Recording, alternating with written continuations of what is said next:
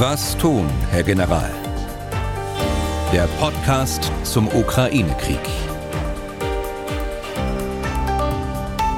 Dazu herzlich willkommen. Ich bin Tim Deisinger, Redakteur und Moderator bei MDR Aktuell. Die vornehmlich militärischen und militärpolitischen Dinge, die irgendwie mit dem Ukraine-Krieg zu tun haben, besprechen wir in diesem Podcast wie immer mit unserem Experten, dem früheren NATO-General Erhard Bühler. Tag, Herr Bühler. Tag, Herr Deisinger. Wir wollen natürlich auch heute auf die aktuelle Lage schauen. Dazu gehören auf jeden Fall die anhaltenden Kämpfe im Donbass. Dann gibt es auch Beschuss äh, von Cherson durch die Russen und auch wieder Raketenangriffe der Russen auf zivile ukrainische Infrastruktur. Und dazu, zum letzten Punkt, äh, gehört heute auch mein kleiner Rückblick. Reichlich 23 Jahre zurück, im Frühjahr 1999, hat die NATO Ziele in Serbien bombardiert und wir wollen heute mal ein bisschen ausführlicher auf die Anmerkungen und Fragen eines Hörers eingehen. Dazu, dass damals die NATO die Energieversorgung und andere zivile Infrastruktur in Serbien beschossen und zerstört hat. Die Washington Post, die hat damals unter anderem getitelt, die NATO bombt Serbien in die Dunkelheit.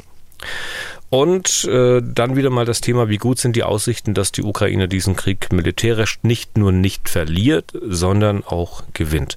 Zwischendurch und am Ende des Podcasts weitere Antworten auf Hörerfragen.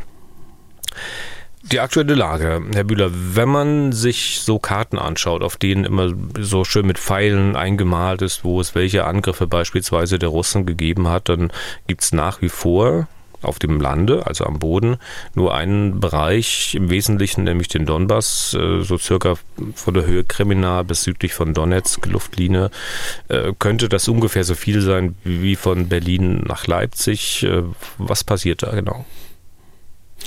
Ich würde die beiden ähm, Bereiche trennen wollen, Herr Deisinger, und würde anfangen mit Kremina und Svatove. Das haben Sie jetzt zwar zusammengefasst, mhm. aber da ist eben der Unterschied zu dem anderen Bereich. Dort befindet sich die Ukraine im Angriff. Äh, die äh, Russen machen von Zeit zu Zeit Gegenangriffe, bewaffnete Aufklärung auch. Äh, also es ist ein sehr dynamisches Gestehen dort. Aber weder die Ukraine noch die Russen haben hier wesentliche Geländegewinne, wenn auch die Ukrainer langsam aber sicher auf Svatove zurücken. Und es gibt russische Quellen, die selbst sagen, dass die Ukraine Kräfte westlich Svatove dort zusammenzieht, äh, um diese Schlüsselstadt dann einzunehmen, die auf der äh, wichtigen Versorgungsstraße von äh, Richtung Belgorod nach Süden über Kremina in den Donbass führt. Also das ist der eine Bereich, in dem die Ukraine noch im Angriff ist.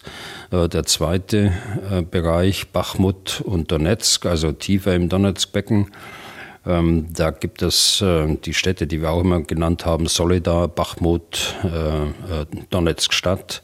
Hier finden heftige Kämpfe statt. Hier finden nach wie vor Angriffe statt, wie wir sie seit Wochen sehen, äh, von den Russen auf diese äh, Städte. Äh, Im Wesentlichen die Unterstützung durch Artillerie und dann Vorgehen durch Infanterie unterstützt mit Kampfpanzer. Also das gleiche Bild eigentlich wie seit Wochen. Die Ukrainer versuchen, wie schon gehabt im Bereich Kherson, Versammlungsräume von Truppen, äh, aber auch logistische Einrichtungen, Befehlsstände in der Tiefe äh, zu treffen mit ihrer weitreichenden Artillerie.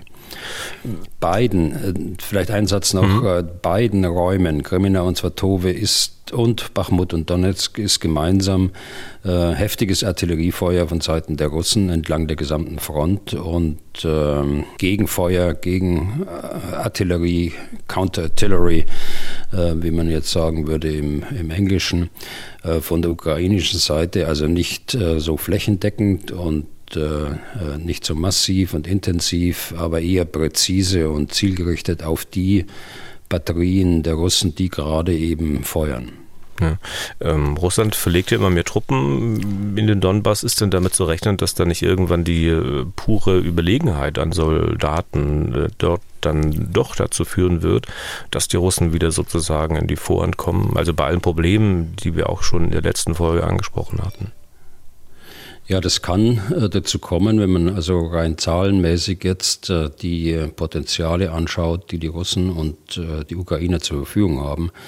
je mehr Zeit äh, die Russen haben äh, in den nächsten Wochen, äh, wenn es sich gar um Monate handelt, desto äh, höher ist die Wahrscheinlichkeit, dass sie ihre äh, mobilisierten Truppen so weit ausbilden können, dass sie auch sinnvoll integriert werden können. Wir haben zwar im Augenblick etwa 200.000 äh, mobilisierte Soldaten im Rahmen dieser Teilmobilmachung, ähm, die zum Teil auch schon in der Ukraine eingesetzt sind, äh, zum Teil auch schon tot sind, äh, weil sie dort gleich ins Feuer geschickt worden sind. Aber es gibt äh, parallel zu dieser ersten Teilmobilmachung Hinweise auf eine Fortsetzung der Mobilmachung, die allerdings verdeckt läuft. Wahrscheinlich deshalb verdeckt, damit nicht wieder Hunderttausende junger Männer das Land verlassen äh, in die benachbarten Länder, um sich der, der Wehrpflicht dann zu entziehen. Also wir werden sehen, äh, inwieweit Russland dort mit diesem Ansatz Erfolg hat. Äh, je länger es dauert, desto mehr, desto größer wird die Wahrscheinlichkeit, äh, dass äh, sie damit Erfolg haben, ihr Reservoir, ihr Personalreservoir auszuschöpfen. Hm. Und wenn wir auf die andere Seite schauen, gibt es denn Indizien, Hinweise, dass den Ukrainern äh, auch ähm, taktische Vorstöße derart gelingen, dass sie dann, äh, die sie dann später in die Position bringen könnten, eine weitere, größere Offensive zu starten? Ja, sicher im Norden. Also im Norden Svatove, ich hatte ja gerade schon angemerkt, dass es da durchaus auch russische Stimmen gibt, äh, die von Truppenansammlungen sprechen und von einem zu erwarteten Angriff. Äh, ob das so kommt, äh, muss man mal sehen, aber es gibt im Süden auch Anzeichen. Denn auch die Ukrainer konnten mittlerweile Kräfte abziehen aus dem Bereich Cherson und verlegen in den Bereich Saporischia.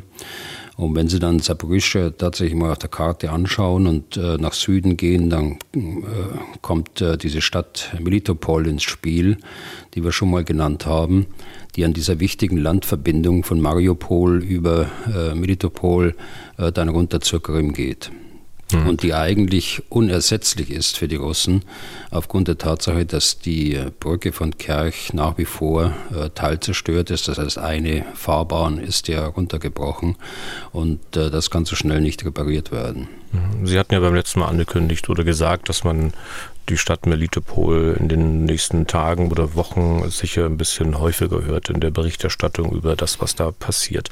Kurzer Blick nach Cherson. Ja, äh, wobei, wobei hm? es eine Möglichkeit ist. Also ich will jetzt nicht sagen, dass es so kommt, aber es ist eine operative Möglichkeit. Und ich habe auch angedeutet, dass äh, auch im Norden äh, die Möglichkeit besteht, ja. dort einen Schwerpunkt zu setzen. Wie sich dann die Ukrainer entscheiden, wird man sehen müssen. Ja, Jetzt kurzer Blick nach Cherson. Äh, dort wird gemeldet, dass die äh, Russen auf die Stadt feuern. Es gibt auch einige Todesopfer und Verletzte auf ukrainischer Seite zu beklagen, also unter Zivilisten. Machen denn diese Angriffe der Russen da irgendwie militärischen Sinn? Machen sie nicht aus meiner Sicht. Äh, die Ukraine hat keine wesentlichen Truppenteile in Cherson selbst in der Stadt stationiert. Das sind natürlich Truppenteile, die nach wie vor versuchen, die Minen zu räumen, die Sprengfallen zu räumen. Äh, dort äh, ist die Verwaltung wieder eingezogen, äh, das ist aber zivile Verwaltung. Also militärisch macht es keinen Sinn. Die Russen haben sich eingegraben auf der anderen Seite, auf der Ostseite ist Dnieper und feuern dort mit ihrer Artillerie, nicht mit hoher Intensität, wenn ich das richtig gesehen habe, aber, aber immerhin so und dann auch noch so unpräzise, dass sie eben zivile äh, Infrastruktur äh, von Wohngebäuden ist die Rede, von Spielplätzen und und und äh, treffen. Äh, also hier auch in kleinerem Maßstab als bei der großen Luftoperation, in kleinerem Maßstab Terror gegen die Bevölkerung. Stichwort Terror gegen die Bevölkerung. Zu dem, was die Russen hier äh, tun, äh, gehören seit Wochen teils massive Raketenangriffe auf die ukrainische Infrastruktur, auf die Energieversorgung. Diese Angriffe haben auch deutliche Wirkung. Auch darüber haben wir wiederholt gesprochen, auch beim letzten Mal. Auch wenn es Äußerungen des ukrainischen Generalstabs äh, gab, wie sehr diese Raketenbestände der Russen abgenommen haben sollen. Das hatten Sie auch beim letzten Mal erwähnt. Widerspricht dem aber nicht irgendwie, dass die Russen halt immer wieder zu solchen massiven Schlägen ausholen? Äh, nein, ich glaube, das widerspricht dem nicht. Wir haben aber auch äh, schon im vergangenen Mittwoch gesagt, äh, das war ja noch bevor die Luftschläge wieder kamen am Mittwochnachmittag, dass die Angriffe zwar vergleichsweise niedriges Niveau hatten am Dienstag und Mittwochmorgen, aber jederzeit äh, die Aufnahme von größeren Luftoperationen wieder zu erwarten ist. Und äh, das kam früher, äh, als ich persönlich es erwartet habe, äh, sonst hätte ich es äh, so wahrscheinlich nicht gesagt. Also wir hatten ja den Podcast kaum beendet, dann kamen schon die Meldungen rein über diese äh, großen äh, Luftschläge. Mhm. Aber zu Ihrer Frage, das widerspricht dem nicht. Sie haben ein begrenztes Arsenal an Raketen, insbesondere an präzisen Raketen. Sie haben allerdings auch ein äh, größeres Arsenal an alten Raketen S-300 äh, in der Boden-Boden-Rolle einzusetzen.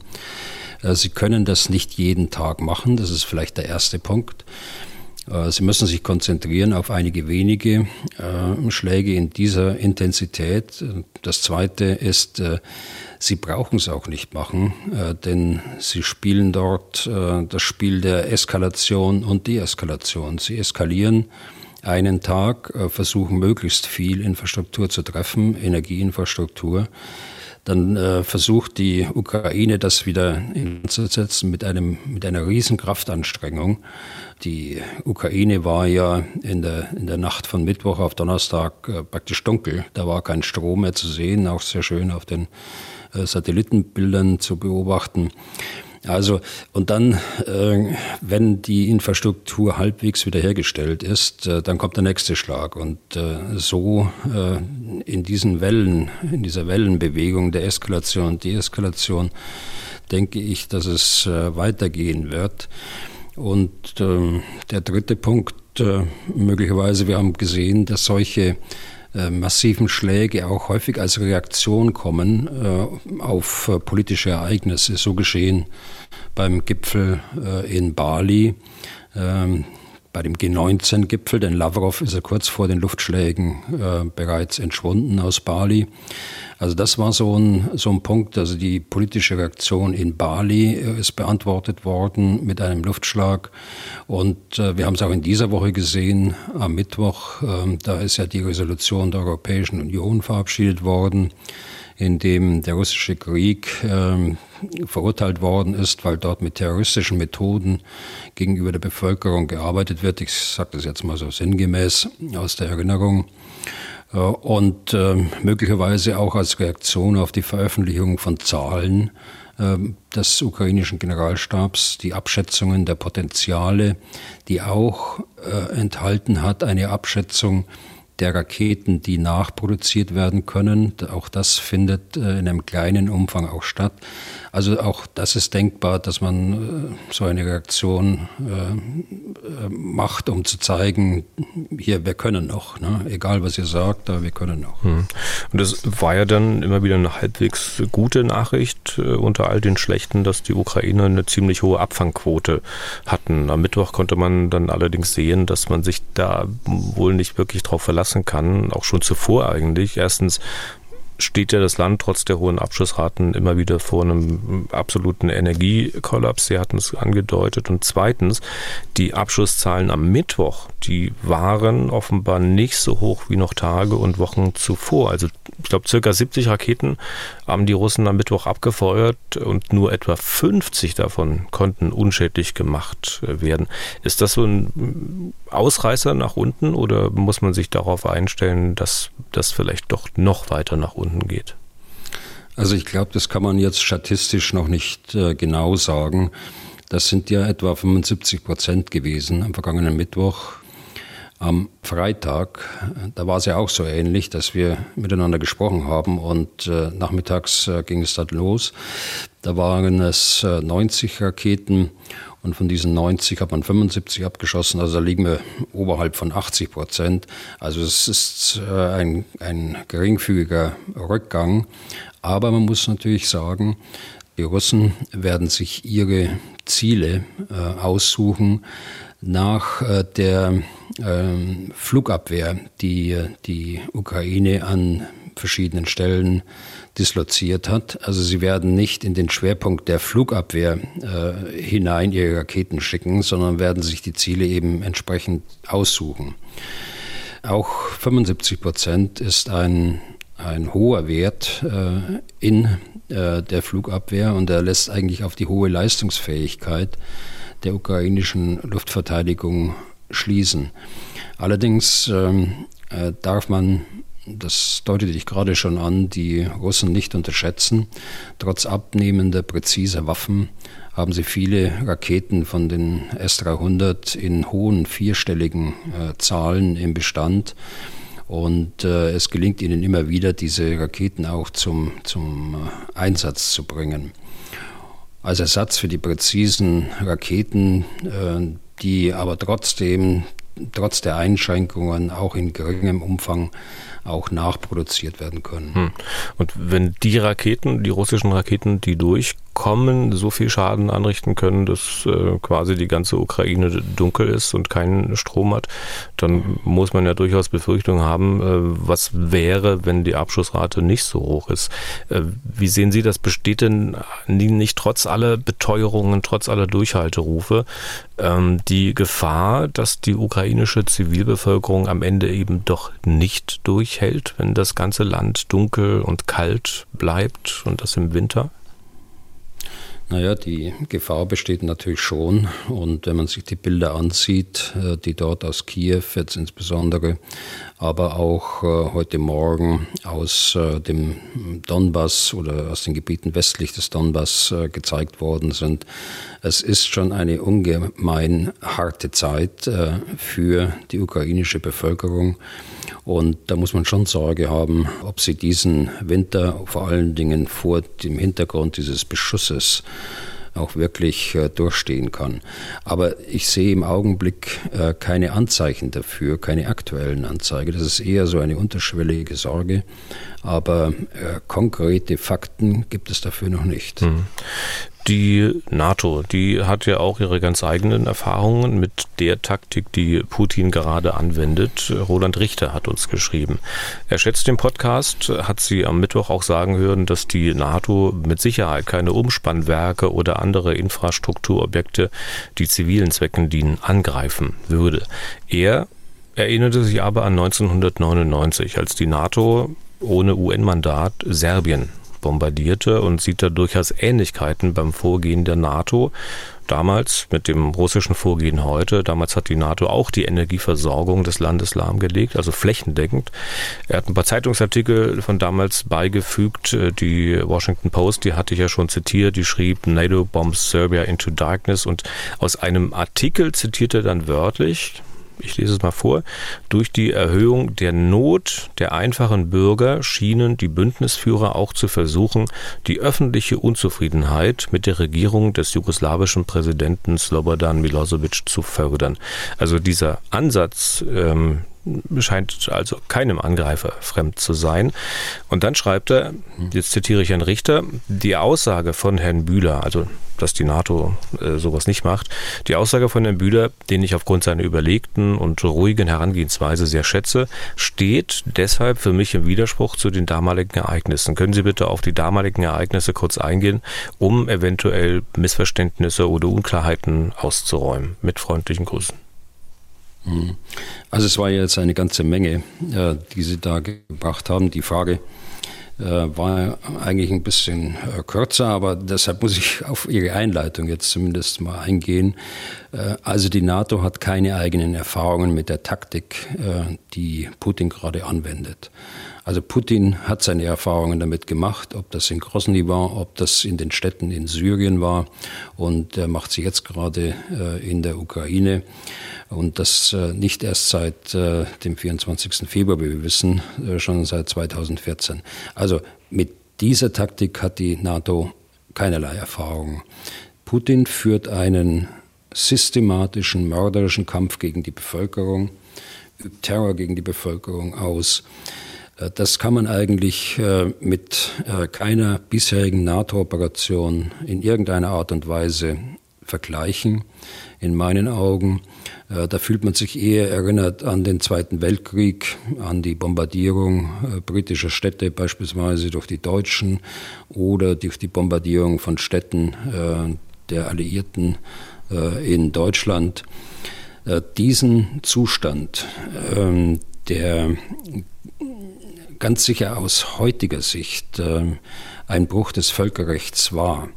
Den äh, haben wir eigentlich überwunden hier in Europa.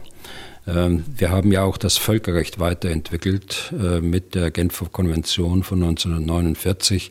Also aus heutiger Sicht würde man Dresden heute zweifellos als Kriegsverbrechen bezeichnen. Ich glaube, das ist äh, Common Sense überall. Ja. Also es gibt, äh, wenn ich jetzt auf die Frage eingehe, ähm, es gibt da keine Ähnlichkeiten beim, beim Vorgängen der NATO. die Berichte, äh, die unser Hörer dort ähm, aufführt, das sind ja Berichte von Journalisten. Äh, die Schlagzeile NATO bombs Serbia into darkness, bombt Serbien in die Dunkelheit. Ähm, das äh, war so nicht der Fall, jedenfalls nicht vergleichbar mit dem, was in der Ukraine stattfindet. Wenn man auf die, auf die Frage der Beeinflussung der Bevölkerung äh, eingehen will, da muss man sagen, natürlich.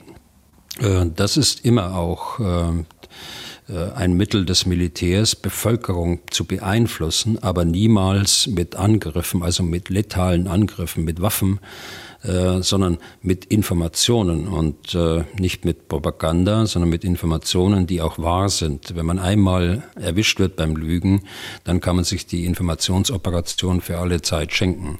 Also deshalb legen wir sehr viel Wert darauf, dass dort auch die Wahrheit gesagt wird. Äh, und äh, insofern stimmt das, ja, die Bevölkerung wird beeinflusst. Wenn ich jetzt zu der Frage komme, um die Unklarheiten auszuräumen. Da muss man zunächst zum Szenar sagen, äh, insbesondere für unsere jungen äh, Zuhörer, die das nicht selbst äh, bewusst miterlebt haben vor 23 Jahren.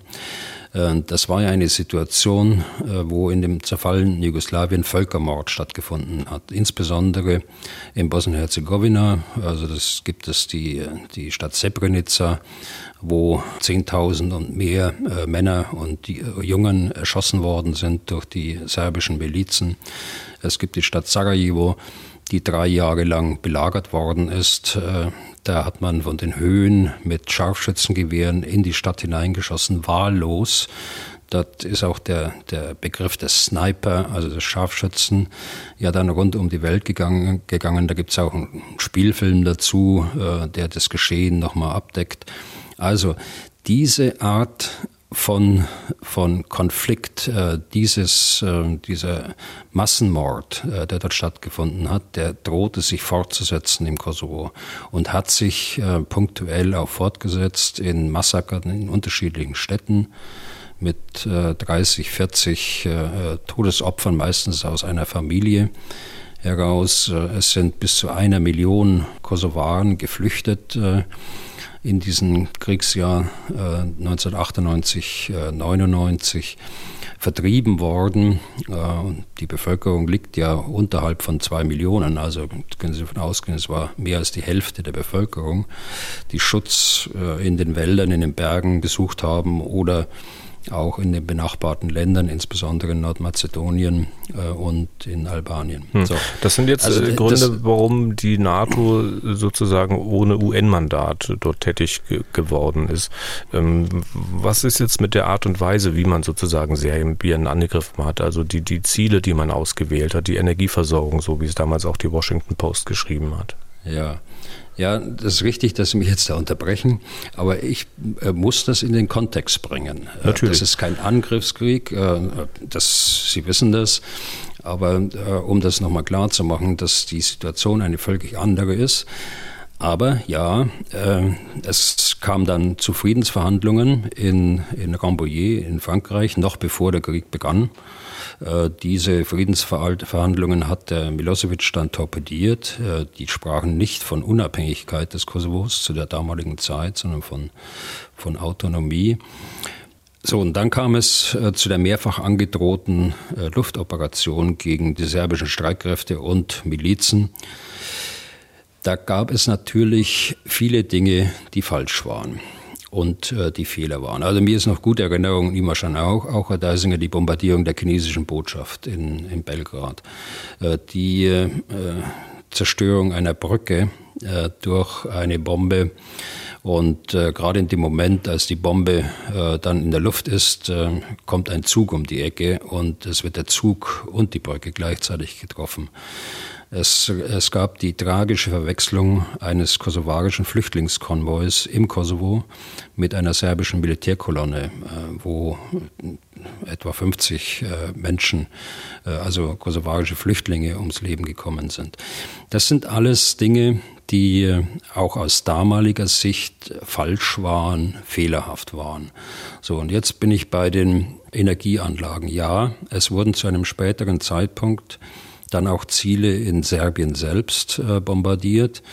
Äh, die Brücken beispielsweise über die Donau, äh, die, es sind ausgewählte Energieanlagen bombardiert worden.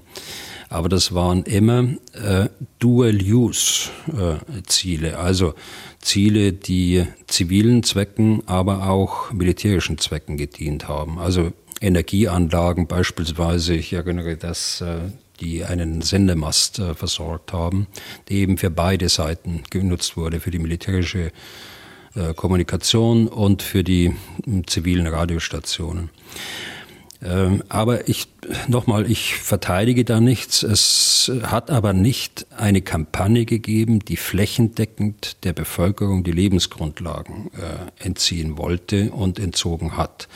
Insofern ist das auch militärisch in keiner Weise äh, beides äh, miteinander zu vergleichen. Hm.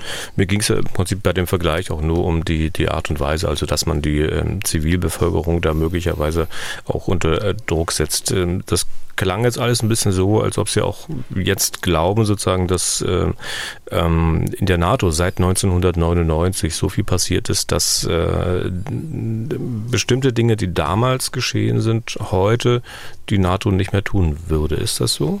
Also damals war ich ähm, Oberstleutnant, ja, ich muss jetzt gerade mal nachrechnen. Damals war ich Oberstleutnant, saß im, äh, im Ministerium. Ähm, und ich habe äh, seither natürlich als Kommandeur und insbesondere dreimal als, als NATO-Kommandeur äh, das an, am eigenen Leib miterlebt äh, und habe die Veränderungen äh, tatsächlich äh, nicht nur miterlebt, sondern auch mitgestaltet und in Übungen auch praktiziert. Und deshalb kann ich Ihnen das sagen, ja, es sind die Bestimmungen sehr verschärft worden, was, was Zielplanungen angeht. Also es äh, entscheiden Kommandeure darüber, äh, bei einer solchen Luftoperation welche Ziele äh, tatsächlich bekämpft werden dürfen. Und es gibt eine genaue Untersuchung äh, vorher, äh, bevor äh, das Ziel auch freigegeben wird. Äh, ausschließlich dürfen militärische äh, Ziele bekämpft werden oder eben Infrastruktur, die auch militärisch genutzt wird, nicht werden kann, sondern genutzt wird. Besonderes Augenmerk legen wir darauf, auf die Schäden, die unmittelbar neben dem militärischen Ziel äh, entstehen können, also sogenannte Kollateralschäden. Ähm, also hier wird genau abgeschätzt, äh, wie groß ist die Gefahr, wie groß ist das Risiko, dass ein Wohnblock, der unmittelbar neben einer Kaserne oder einer Radarstellung, unwahrscheinlich, dass ein Wohnblock daneben steht, aber ich nehme es jetzt mal als plakatives Beispiel, also hier wird sehr genau abgeschätzt, wie hoch das Risiko ist. Und mehr noch, äh, die Führung der NATO äh, behält sich vor, bis zu welchem Grad an Risiko die Entscheidung nach unten delegiert werden darf. Oder andersrum, äh, bei hohem Risiko muss das auf ganz hoher Ebene in der NATO entschieden werden, auch nach Beratung, ob ein solches Ziel im Vorfeld einer Planung dann tatsächlich auch ein, äh, freigegeben wird. Und äh, dies gab es in diesem Ausmaß damals noch nicht. Und das ist sicher zurückzuführen auf die, äh, auf die Erkenntnisse und die Erfahrungen, die man gemacht hat auf dieser ersten großen äh, Luftoperation, die die NATO durchgeführt hat. Äh, es hat vorher auch Lufteinsätze gegeben in Bosnien-Herzegowina, aber äh, das war vom Maßstab her äh, die Größe, die bisher stattgefunden hat. Hm. Aber nichtsdestotrotz scheint ja der Glaube durchaus weit verbreitet zu sein, dass wenn man diejenigen, die da im Hintergrund stehen, also beispielsweise die Bevölkerung, wenn man diejenigen unter großen Druck setzt, dass diejenigen dann irgendwann aufbegehren und die direkt Verantwortlichen zur Rechenschaft ziehen, beziehungsweise zumindest eine Änderung der Politik äh, verlangen. Und mancher, einer sagt ja auch, dass äh, genau das auch das Kalkül vieler Sanktionen beispielsweise gegen Russland ist. Haben Sie nicht die Befürchtung, dass jeder, der ähm, auch nur glaubt, er könne mit diesem Prinzip was erreichen, das dann auch anwenden wird, äh, ausnahmslos, auch wenn Sie das für die NATO jetzt eigentlich ausgeschlossen haben? Ja, natürlich. Das, das ist so. Ähm, das findet ja gerade statt in der Ukraine durch diesen unterschiedslosen Krieg und Terror gegen die Bevölkerung auf der einen Seite und äh, den Kampf gegen militärische Ziele. Wobei die Zahl von zivilen Zielen, die getroffen worden sind, die der militärischen Ziele weit übersteigen äh, dürfte, jedenfalls bei solchen Luftoperationen. Also es findet statt. Äh, unabhängig davon, äh, was Sie einleitend gesagt haben, äh, ist völlig richtig und ich betone es nochmal, die, die, der Bevölkerung die Informationen zu geben, zu versuchen, die Bevölkerung auf die Position äh, der in unserem Fall NATO äh, zu bringen, das ist durchaus äh, gewollt und das ist auch legitim, darf aber niemals mit letalen Waffen, mit, letaler, mit letalen Mitteln durchgeführt werden. Hm. Sie sagen, das darf niemals gemacht werden, aber mancher wird sich vielleicht fragen, Mensch, ist das nicht generell in den Köpfen von Militärs drin, also dass manchmal Schlimmes getan werden müsse, um noch Schlimmeres zu verhindern oder gar Gutes äh, zu erreichen. Ich meine, es gibt ja auch in der Militärgeschichte sicher unzählige Beispiele dafür, dass äh, Kommandeure Truppen beispielsweise Truppen letztlich geopfert haben, um andere äh, zu retten. Also es stimmt zweifellos, äh, dass die Militärgeschichte voll von Kriegsverbrechen ist, ähm, äh, die damals schon Kriegsverbrechen waren und aus heutiger Sicht äh, sind noch mehr Ereignisse den Kriegsverbrechen zuzuordnen. Also das stimmt zweifellos und Putin fügt ja gerade ein weiteres umfangreiches Kapitel dazu in dieser Militärgeschichte der Kriegsverbrechen. Und äh, wir tun gut daran, dass wir das immer wieder thematisieren. Und deshalb bin ich ja dankbar äh, für diese Fragen, die Sie da stellen. Dieser Angriffskrieg ist ein Verbrechen äh, von Anfang an. Und äh, auch die Art und Weise, wie er geführt wird, äh, ist auch ein Kriegsverbrechen. Und das muss äh, deutlich ausgesprochen werden. Ist das in den Köpfen von Militärs grundsätzlich drin? Ich glaube nicht. Also jedenfalls schließe ich das für äh, meine Generation äh, der, der NATO-Kommandeure und der Generation der NATO-Kommandeure vorher auch. Natürlich, das äh, möchte ich ausschließen. Wir sind aufgewachsen von, mit dem Grundsatz, das Völkerrecht ist geltendes Recht. Und über das Völkerrecht setzt man sich nicht hinaus. Also jedenfalls ist das meine persönliche Erfahrung. Hm. Was würde denn mal ganz praktisch gefragt einem NATO-Kommandeur passieren, der in einem Konflikt äh, großflächig die Zerstörung von Energieinfrastruktur befiehlt, also der Zivilbevölkerung da mit massivem Schaden zufügt? Also wir gehen jetzt davon aus, bei Ihrem Beispiel, das ist eine rein äh, zivil genutzte Infrastruktur, ja. die da die getroffen wird äh, und nicht versehentlich, sondern vorsätzlich, äh, systematisch. So ein Mann würde abgelöst, ganz zweifellos. Und er müsste sich einer strafrechtlichen Verfolgung stellen. Da gibt es gar keinen Zweifel. Und wenn er den Befehl dazu von einem Vorgesetzten bekommen hat, dann würde es den erst recht treffen? Also wir haben keinen unbedingten Gehorsam mehr. Und auch das ist ja eine Lehre aus unserer eigenen, aus unserer deutschen Geschichte. Also wir haben ein Prinzip, ähm, nicht nur ein Prinzip, äh, sondern es ist ein, ein Gesetz, äh, das Soldatengesetz nämlich. Und äh, dort ist das Befehlsrecht äh, geregelt. Wenn ein Befehl zu einem Verbrechen gegeben wird, dann darf er nicht ausgeführt werden. Äh, und das ist das, der entscheidende Unterschied äh, zum unbedingten Gehorsam. Und was ich jetzt als äh, Bundeswehrgesetz dargestellt habe, als gesetzliche Grundlage für die Bundeswehr, gilt in anderen westlichen Armeen in ähnlicher Weise. Okay, dann machen wir Strich drunter unter dieses Thema, unter diese Hörerfrage. Ähm, nächstes Thema. Am Mittwoch haben wir angekündigt, dass wir demnächst mal den früheren US-General Ben Hodges in diesem Podcast zu Gast haben wollen, um ihn mal zu fragen, was ihn trotz der ganzen Umstände so optimistisch macht, dass die Krim bis zum Sommer befreit ist und die Ukraine die totale Kontrolle über ihr gesamtes Territorium wieder haben wird wie gesagt, bis zum Sommer. Und bis Mr. Hodges bei uns ist, äh, dauert es auch noch ein bisschen. Wir können uns ja aber im Vorfeld schon mal mit der gegenteiligen Auffassung beschäftigen, auch von einem US-General, allerdings einem aktiven, nämlich dem Chef des US-Generalstabs höchst selbst, Mark Milley. Einfachste wäre, Herr Bühler, Sie fragen den auch mal, ob er zu uns in den Podcast kommt. Mhm. Sie kennen den ja auch, aber ich mutmaße mal dieses äh, Einfachste, dieser Anruf, Mensch, Mark, willst du nicht? Das ist ein Ding der Unmöglichkeit, oder? Ist gut, dass Sie das so sehen. Ich glaube, das ist so. okay, aber vielleicht können Sie uns mal ein Bild malen von Mark Milli. Was ist das für einer?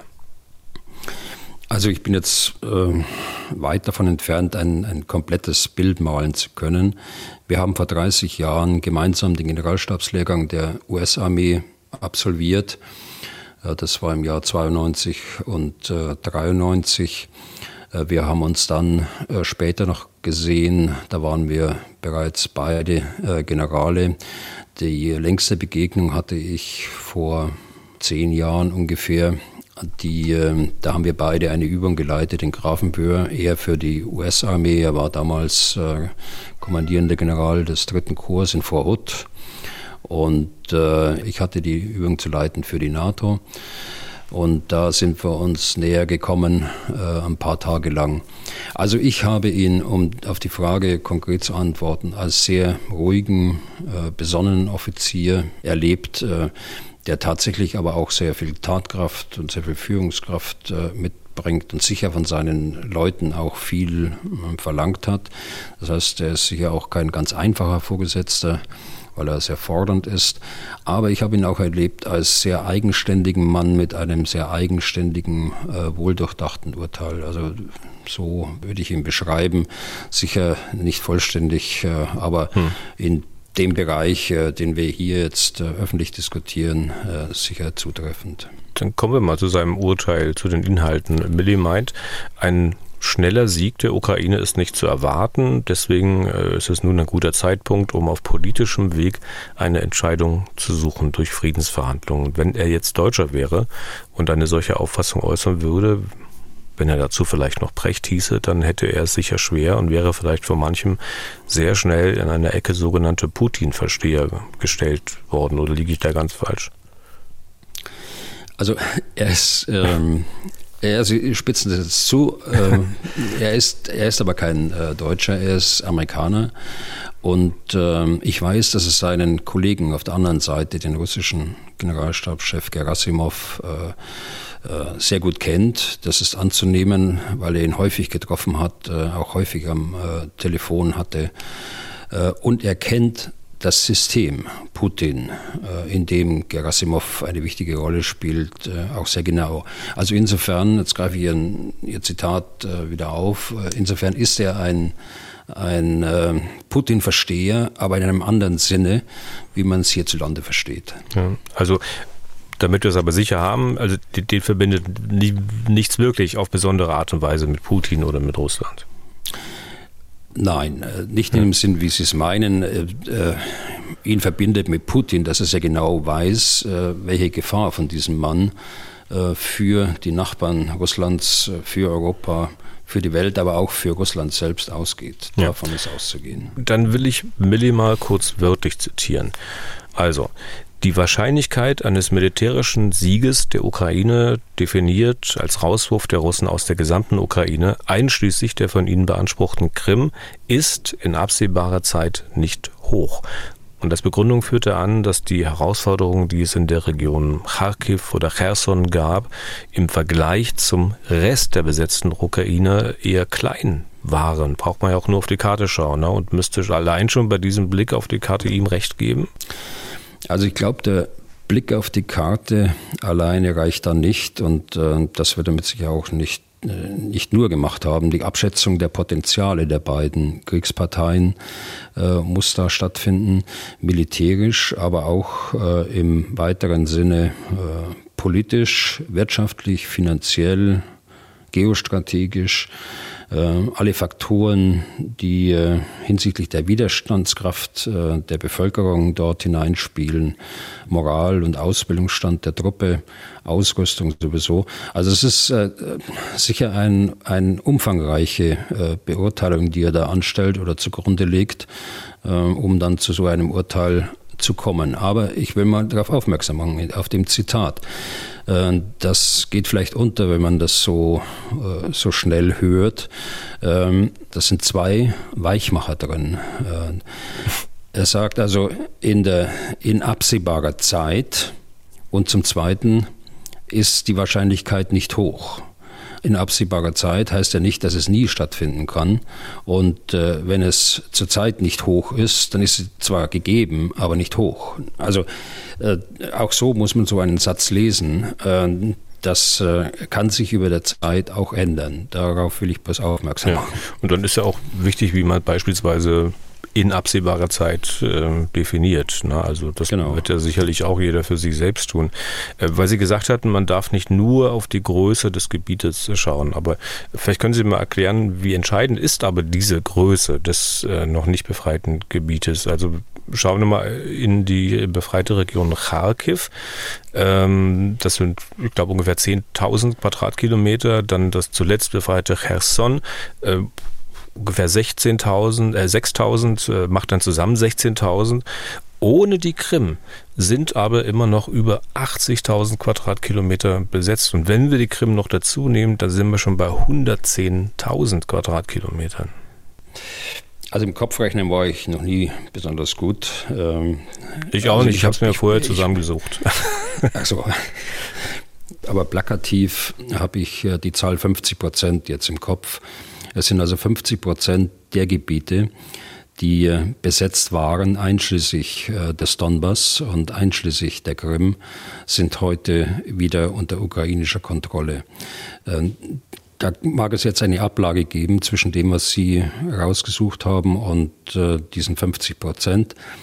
Das, ich glaube, das liegt daran, weil ich jetzt die Karte auch vor mir liegen habe, dass auf den neuesten Karten Gebiete gar nicht mehr als besetzt oder vormals besetzte Gebiete gekennzeichnet sind. Äh, beispielsweise der Raum Kiew, der Raum äh, Sumi, äh, der Raum Tscherniv, die sind heute schon weiß auf den Karten, die wir hier haben. Wir nutzen die Karten Military Land und wir nutzen die Karten des Instituts for, for the Study of War und dann natürlich auch Google Maps. Äh, aber da sind auf keinen Karten mehr die, die weiten Gebiete, die im März, April noch besetzt waren, enthalten. Also das kann da eine Diskrepanz sein. Mhm. Aber es ändert ja nichts Grundsätzliches an Ihrer Frage. Mir ging es ja auch nur darum, den Vergleich. Wir wissen ja, wir haben ja verfolgt, äh, wie der Kampf da um Cherson stattgefunden hat oder um Kharkiv, äh, können ungefähr wissen, wie lange das gedauert hat. Und wenn man dann den Größenvergleich anstellt, dann ist natürlich interessant zu wissen, wie, welche Bedeutung das hat, also die, die Größe des Gebietes, was man noch befreien müsste. Das ist richtig. Aber äh, es ist auch richtig, äh, wenn, wenn äh, die russische Armee die Kampfkraft nicht mehr aufbringen kann, dass es dann sehr viel schneller hm. gehen kann, als es jetzt in den vergangenen Wochen und Monaten gegangen ist. Ja. Milli sagt ja auch, okay, es kann einen solchen Sieg der Ukraine geben, wenn die russische Armee vollständig zusammenbricht. Danach würde es aber nicht aussehen, sagt Milli. Teilen Sie seine Auffassung? Ja, also richtig ist, äh, und das habe ich gerade schon angedeutet, dass es ja immer zwei äh, geben muss. Äh, einer, der siegt und der andere, der sich besiegen lässt. Äh, das trifft bei manchen Prognosen nicht, wird das nicht äh, so exakt, glaube ich, äh, mit in die Überlegungen mit einbezogen. Also das muss man äh, wirklich sehen. Äh, aber nochmal zurück zu Milli. Äh, danach sieht es vor allem äh, deshalb nicht aus, wenn die Russen die Zeit gewinnen, die sie jetzt brauchen, um sich von ihren Niederlagen zu erholen. Äh, das ist das Entscheidende. Wenn sie die Zeit bekommen, äh, ihre Kampfkraft wiederherzustellen, die sie äh, vor einigen Monaten hatten, zwar auch nicht ausreichend genug, um die Ukraine insgesamt zu besiegen, damals schon, aber immerhin hatten sie so viel Kampfkraft, dass sie diese Zahl von Quadratkilometern, die Sie gerade genannt haben, dass sie die unter die Kontrolle gebracht haben. Hm. Aber natürlich stellt Milli fest, dass das russische Militär gewaltig äh, leidet, quasi am Boden sei. Und äh, dann sagt er, das sei ein guter Zeitpunkt für Verhandlungen. Das kann ich nochmal wörtlich zitieren. Du willst zu einem Zeitpunkt verhandeln, in dem du stark und dein Gegner schwach ist. Dann gibt es äh, natürlich auch Gegenargumente dagegen. Eines der Gegenargumente lässt sich auf die Formel bringen, Russland ist noch nicht schwach genug und die Ukraine noch nicht stark genug. Wir haben da auch schon mal drüber gesprochen. Ich hatte damals schon hinterfragt, ob man sich damit äh, mit diesem Gegenargument nicht ein bisschen einfach macht. Also es ist sicher etwas plakativ gesagt äh, von Mark Milley aber auch von Ihnen äh, journalistisch etwas zugespitzt äh, zum Schluss. Aber es ist äh, schon was dran. Also der Überfallene, der mit dem Rücken an der Wand steht, wird von dem Verbrecher, der ihn in die Lage gebracht hat, sicher nicht äh, mit Mitleid behandelt werden. Ganz im Gegenteil. Und das spüren äh, die Menschen ja in der Ukraine. Äh, wir können es sehen, nachdem die Russen die besetzten Gebiete äh, verlassen haben. Äh, wir brauchen jetzt keine äh, älteren Beispiele nehmen. Nehmen nur das Beispiel Kherson wo es äh, ein Dutzend Folterkammern mittlerweile gibt, wo nachgewiesenermaßen Folterungen stattgefunden haben, wo wir von 450 toten Zivilisten gehört haben, die umgebracht worden sind, äh, nicht durch irgendwelche Kriegseinwirkung, sondern durch Gewalteinwirkung unmittelbar vor, vor Ort und unmittelbar von diesen Folterknechten. Und weil die äh, ukrainische Bevölkerung das seit Monaten nicht nur sieht, äh, sondern auch erfährt, äh, kann man auch verstehen, warum der Widerstandswille äh, bei der ukrainischen Bevölkerung so hoch ist. Die neuesten Zahlen, die ich jetzt in den letzten Tagen da in Vilnius auch gehört habe, die liegen über 90 Prozent Zustimmungsquote. Und mehr noch, Zelensky würde in enorme Probleme äh, verfallen, wenn er irgendeinem ungerechten äh, Frieden zustimmen würde, also politisch äh, in, in schwierig, schwierige Fahrwasser kommen. Hm. Der eine oder andere Kundige aus der Ukraine sprach davon, dass äh, Zelensky das nicht überleben wird, also politisch überleben wird, äh, eine solche, einen solchen ungerechten Frieden. Nichtsdestotrotz hat ja Milli Verhandlungen auf dem Schirm und er hat da äh, auf verpasste Chancen vor über einem Jahrhundert auch hingewiesen, nämlich dass man, das war sein Argument auch, dass man im Ersten Weltkrieg auch Friedensverhandlungen abgelehnt hatte und das dann zu Millionen zusätzlichen Toten geführt habe. Könnt ihr mir vorstellen, dass er da 1916 meint, als man ein deutsches Friedensangebot ausgeschlagen hat, sicher auch, weil es aus einer Position der Stärke kam. Äh, nichtsdestotrotz waren die besagten Millionen Toten eine Folge. Und wenn man auf den aktuellen Krieg schaut, auf die Debatten darum, es geht ja immer wieder um, um Sieg, um nicht verlieren dürfen. Es geht eigentlich sehr wenig in der Debatte darum, äh, tausende weitere Tote zu verhindern. Kann das sein, dass äh, Milli das auch umtreibt? Das treibt ihn ganz sicher um und das treibt uns beide ja auch um, äh, schon seit vielen Monaten. Und äh, es treibt ja auch unsere Hörer um. Äh, das sieht man ja an den Zuschriften und äh, auch an den Nutzerzahlen hier in diesem Podcast. Aber Milli will, und so schätze ich ihn auch ein, will ganz sicher keinen ungerechten Frieden, äh, dessen Folgen dann letztlich durch das ukrainische Volk getragen werden müssen. Also ich verstehe seine ähm, Einlassungen jetzt, die im Übrigen schon im Gegensatz auch zu anderen Äußerungen der amerikanischen Regierung äh, stehen. Ich verstehe sie so. Äh, er will Euphorie dämpfen. Die macht sich ja immer breit. Also immer wenn die Ukraine ein paar Quadratmeter dazu gewinnt, dann lesen sie euphorische Kommentare oder hören euphorische äh, Stimmen. Und das Zweite ist, ähm, er hat sicher auch Sorge, ob die äh, Unterstützung der Ukraine durch den Westen so anhält, äh, wie sie äh, zurzeit anhält. Das treibt ihn sicher um.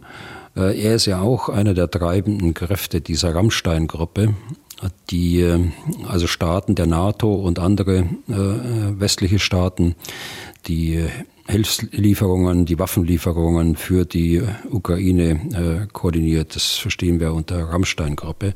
Und da ist er immer mit dabei und treibt es auch an. Also diese Sorge um die Unterstützung des Westens äh, spielt da sicher eine Rolle. Und deshalb eben der dritte Punkt, äh, auch eine zurückhaltende, aber doch deutliche Ermahnung an die Ukraine, ähm, die Unterstützung des Westens nicht aufs Spiel zu setzen. Auch das wird da eine Rolle spielen. Okay. Punkt unter dieses Thema. Äh, noch ein kurzer Blick auf eine Sache. Äh, nach dem Raketeneinschlag in Polen, da hat die Bundesverteidigungsministerin den Polen angeboten, Patriot-Flugabwehrraketen äh, hinzuschicken. Äh, Polen hat erstmal gesagt, toll, das Angebot nehmen wir an. Jetzt aber heißt es, ach, naja, wisst ihr, schickt die Patriots doch lieber in die Ukraine. Die brauchen sie dringender als wir.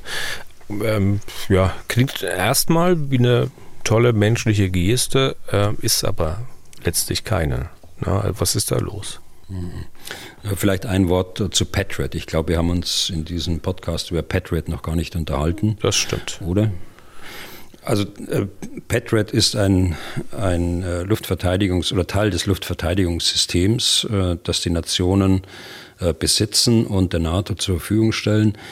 Äh, die NATO führt das also. Äh, sie hat das Lagebild und die NATO entscheidet auch, mit welchem Waffensystem dann letztlich eine angreifende Rakete die das NATO-Gebiet erreicht, ähm, dann bekämpft werden soll. Äh, die äh, Patriots haben eine Reichweite, die Raketen haben eine Reichweite von etwa 30 äh, Kilometer. Die Bekämpfung wird aber schon früher eingeleitet durch die Radargeräte. Also das sind, je nachdem, wie leistungsfähig die, diese dann sind, liegen wir bei 70 Kilometern und etwas mehr, etwas darüber, also nur um einen Anhalt zu geben. Äh, wie, wie weit die Reichweite ist, sowohl der Raketen wie auch die Bekämpfungsreichweite selbst. Äh, wir haben von diesen äh, von diesem Patriot-System zwölf Einheiten, die Bundeswehr. Wir hatten früher mehr. Wir haben zurzeit zwei Einheiten an die Slowakei abgegeben, um deren Luftraum teilweise zu schützen. Warum? Weil die Slowakei ihre S-300-Raketen, also ehemals sowjetischen Ursprungs, an die Ukraine abgegeben hat. Und wir sind eingesprungen mit dem Gerät, aber insbesondere mit unseren Soldaten, Soldatinnen, die äh, das Gerät dort unten in der Slowakei seit einigen Monaten jetzt schon betreiben. Ein sehr erfolgreicher äh, Ringtausch. So, dieses System ist äh, nicht so äh, zum Einsatz zu bringen, wie früher die Luftverteidigung war, die die Älteren von uns noch erinnern, jedenfalls in der Bundesrepublik Deutschland. Äh, dort gab es Gürtel, äh, Raket, einen Raketengürtel von Schleswig-Holstein bis zu den Alpen äh, von äh, Abwehrraketen kürzerer Reichweite.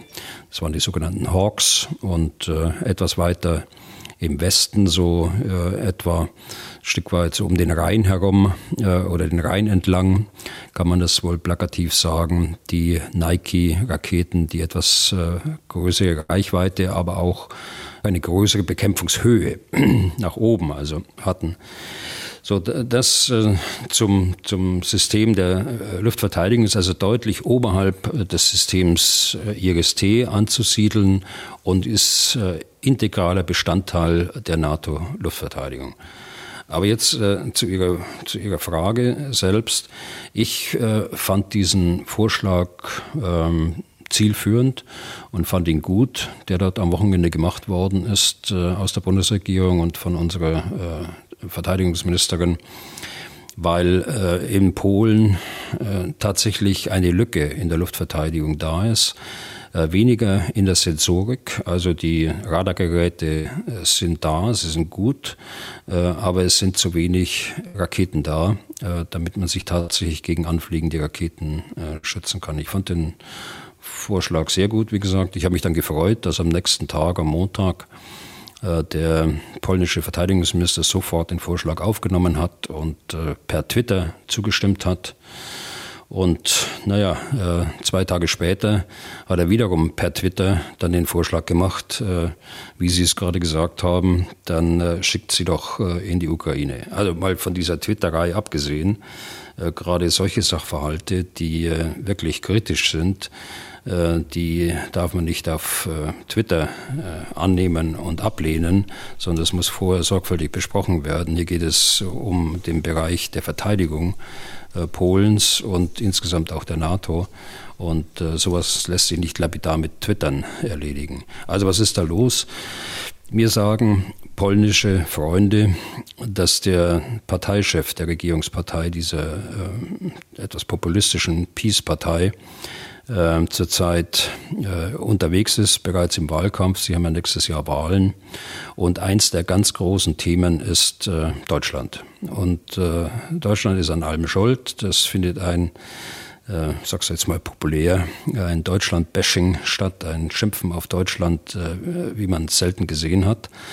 Die äh, Freunde sagen mir, dass äh, in, den, in, in den Reden äh, von dem Herrn Kaczynski weniger vom, von Russland äh, die Rede ist. Äh, der Gegner scheint eher Deutschland zu sein. Also so zitiere ich jetzt da meine polnischen Freunde, wobei ich einschränkend sagen muss, die gehören nicht äh, dieser Partei an. Und insofern muss man da sicher auch den einen oder anderen Abstrich machen in ihrer Kritik. Aber wenn ich das ganze Bild äh, sehe äh, der letzten Monate, dann ist da mehr als nur äh, Wahrheit dran. Ja, also, also diese, das scheint aus meiner Sicht los zu sein. Ja, also diese Bemerkung schickt sie doch lieber in die Ukraine. Das hat an sich, es klingt erstmal gut, aber hat ja letztlich dann doch wieder was Destruktives. Ja, ja, sicher. Äh, denn es kann ja zweierlei bedeuten. Es kann bedeuten, oder zumindest habe ich mir die Frage gestellt, als ich das zum ersten Mal hörte, also diese Ablehnung, äh, ja, schickt sie in die Ukraine mit Soldaten. Und äh, da kann ich nur sagen, äh, das werden wir ganz sicher nicht tun. Äh, ich glaube, da darf ich jetzt mal für, äh, das, äh, für Deutschland sprechen. Das werden wir ganz sicher nicht tun. Wir werden äh, uns ganz sicher nicht aktiv zu einer Kriegspartei machen und wir werden es auch ganz sicher nicht drängen lassen dazu, Kriegspartei zu werden. Die zweite Möglichkeit, die jetzt im Moment die Möglichkeit ist, die die wahrscheinlichere ist, äh, oder wie man den Verteidigungsminister der Polen da interpretieren kann, äh, scheint er jetzt wohl zu sein. Also gibt dann das Gerät ab äh, an die Ukraine. Da muss ich sagen, der Verteidigungsminister müsste die Lücke kennen und müsste wissen, dass hier Handlungsbedarf da ist. Sie wissen es ja auch. Sie haben ja Patriots bestellt bei den Amerikanern.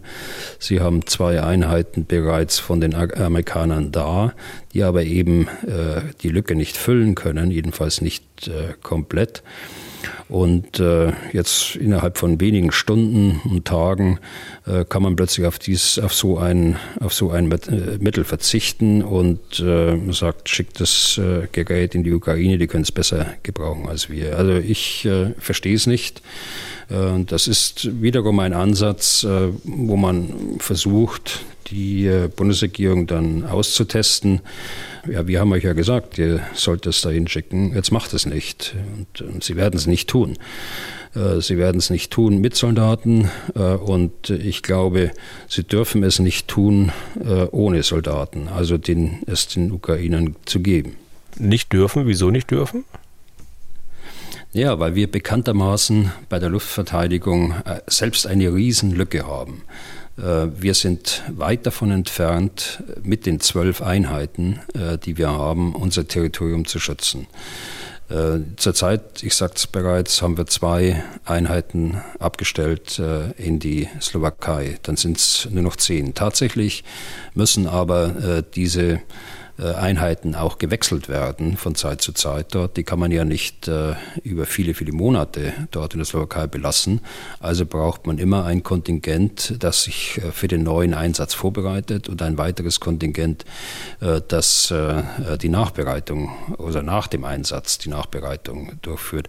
Also da sind Sie für so einen Einsatz in der Slowakei sind Sie schon bei sechs Systemen. Das heißt, wir haben im Grunde genommen nur noch sechs Systeme übrig äh, für Deutschland. Und äh, wenn Sie die Reichweite gerade nochmal in äh, betrachten, die ich vorhin genannt habe, äh, dann äh, sehen Sie, dass sechs Systeme gerade mal reichen, um äh, ein paar, aber äh, eine geringe Zahl äh, von Großstädten zu schützen. Und das war's. Und das ist das, was Deutschland an bodengebundener Luftverteidigung hat.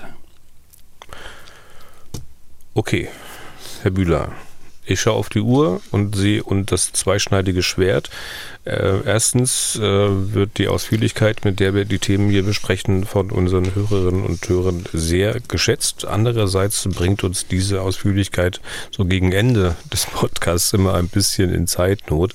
Ähm, zwei Hörerfragen würde ich noch kurz reinnehmen.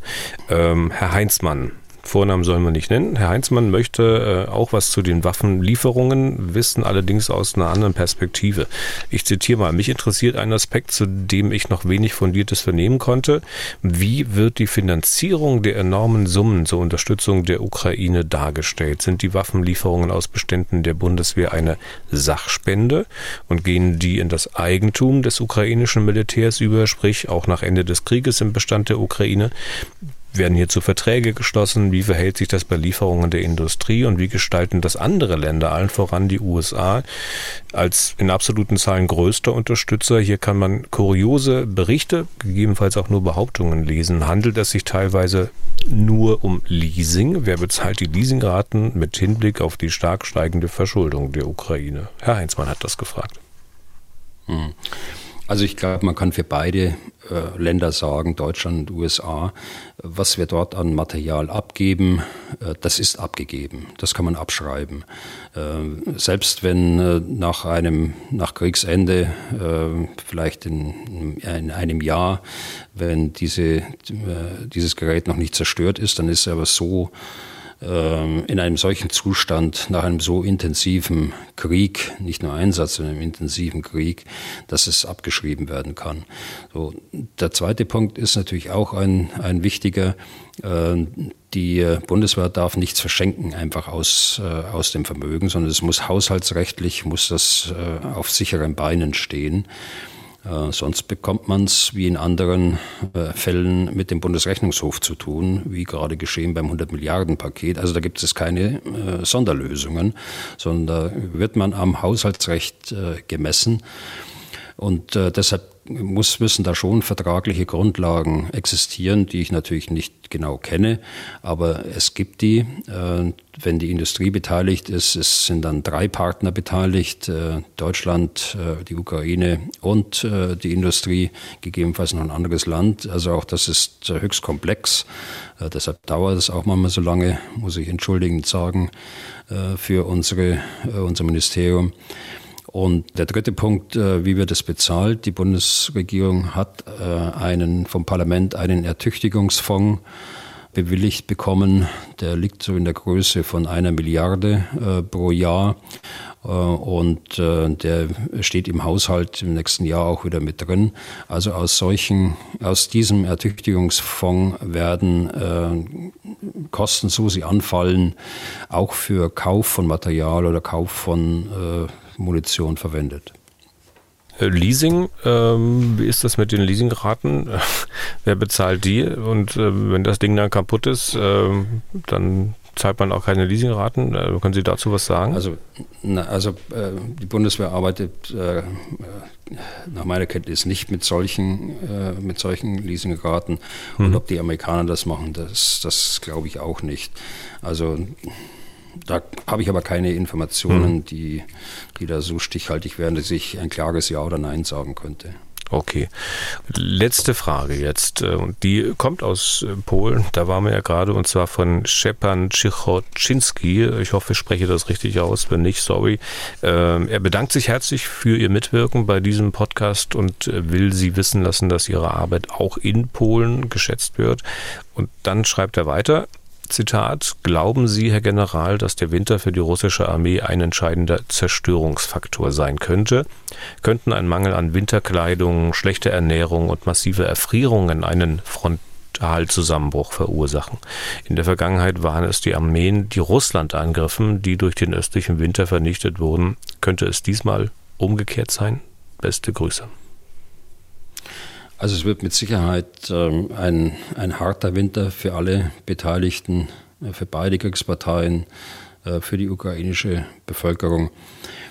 Also die Russen haben äh, schon gut ausgerüstete Soldaten für den Winter, vor allen Dingen, wenn sie aus den Truppenteilen im Norden kommen, Kola-Halbinsel stationiert sind oder wenn sie aus Sibirien kommen und aus dem Norden und Osten kommen ja Truppenteile in die Ukraine und die haben von Haus aus äh, dort gute Ausrüstung, sonst könnten sie das ja gar nicht überleben. Bei den Soldaten, die jetzt im Zuge der Teilmobilmachung in die Ukraine geschickt worden sind, da darf man Zweifel haben, denn äh, die Vorräte waren entweder noch nie vorhanden äh, für die oder sie sind über die Zeit einfach verschwunden aus den, aus den Lagern. Äh, hier gibt es ja große Korruption, äh, die auch intern in, in Russland angeprangert wird, dass das Zeug einfach verschwindet dort über der Zeitachse. Also bei den Soldaten kann man Zweifel haben. Trotzdem glaube ich, äh, andere Faktoren sind mindestens gleichwertig. Und äh, das ist, äh, wie werden sie geführt, die Soldaten? Wie, ähm, wie ist ihre Moral? Und sie deuten ja schon darauf hin, wenn sie die Ernährung ansprechen, beispielsweise. Mehr noch die Frage der, der Fürsorge. Wie werden sie untergebracht? Ja, auch äh, wie geht man mit den Gefallenen um äh, in Russland? Und äh, die russischen Soldaten sehen ja und erleben das mit, dass sie auf Müllhalden verbrannt werden, damit sie nicht zurückgeführt werden müssen nach, nach Russland. Das ist ja nicht ein Gerücht, sondern das ist ja eine Tatsache. In Cherson, äh, in Donetsk äh, hat man nicht nur Zeugen, sondern auch entsprechende Hinweise dazu gefunden. Dann die, die Brutalität, mit denen die jungen Soldaten praktisch konfrontiert sind, sobald sie dort an die Front abkommandiert sind. Brutalität der älteren äh, Soldaten, der Milizionäre, die die Jungen nach vorne schicken, die Aussichtslosigkeit äh, der Lage, äh, die sich heute wieder ausdrückt in einem Telefonat, das veröffentlicht worden ist, eines Soldaten mit seiner Mutter und die Mutter beendet es äh, dann, ich hole dich da raus, ne, äh, das Telefonat. Also das sind alles zwar Einzelstimmen, aber sie deuten, glaube ich, auf ein, ein äh, systemisches Problem hin, was die russische Armee hat. Und deshalb äh, glaube ich schon, dass äh, jenseits auch der Temperaturen äh, die nächsten Monate für die russische Armee sehr schwer werden werden in dem Telefonat ging es auch, glaube ich, um Versorgung. Da hat der, der Soldat, glaube ich, auch geschildert, dass sie da nicht mehr Wasser haben, dass sie Wasser aus Pfützen ja. trinken müssen. Mhm. Okay. Damit äh, sind wir durch für heute. Vielen Dank fürs Interesse. Bei Fragen an Herrn Bühler einfach eine Mail an general.mdraktuell.de oder anrufen unter 0800 637 3737. Was tun, Herr General, gibt es auf mdr.de, in der ARD Audiothek, bei Spotify, Apple, Google, Amazon, YouTube und überall da, wo es sonst noch Podcasts gibt. Die nächste Folge haben wir dann für Dienstag nächste Woche auf dem Plan. Herr Bühler, kommen Sie gut übers Wochenende und vielen Dank für heute. Ja, gerne geschehen, Herr Deisinger. Schönes Wochenende. Was tun, Herr General? Der Podcast zum Ukraine-Krieg.